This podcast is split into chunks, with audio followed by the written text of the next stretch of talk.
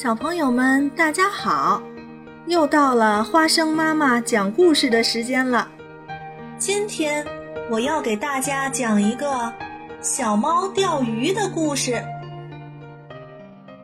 一个晴朗的早上，猫妈妈带着猫姐姐和猫弟弟来到池塘边钓鱼。大家都做好了准备工作，猫妈妈和猫姐姐。开始专心致志地钓鱼了，可是猫弟弟却一边钓鱼一边东张西望。这时，池塘边飞来了一只红蜻蜓，马上引起了猫弟弟的注意。他放下了手中的鱼竿，迈开大步去追那只红蜻蜓，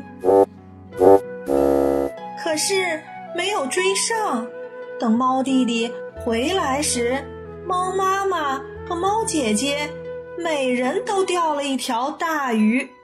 猫弟弟也学着妈妈和姐姐的样子钓起鱼来。这时，空中又飞来了一只漂亮的蝴蝶。猫弟弟马上用手去捉蝴蝶，蝴蝶飞走了，猫弟弟。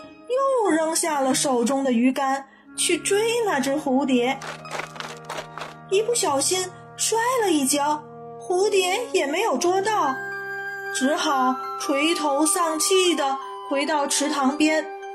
这时，姐姐又钓上来一条大鱼，而妈妈的桶里也已经装满了鱼。猫弟弟问妈妈和姐姐：“你们为什么钓了？”那么多鱼，而我却一条也没有钓到呢。猫姐姐说：“那是因为你没有认认真真的钓鱼。”猫弟弟听了点了点头。猫妈妈也告诉他说：“做一件事情一定要集中精力才能做好，明白了吗？”猫弟弟把妈妈的话记在了心里。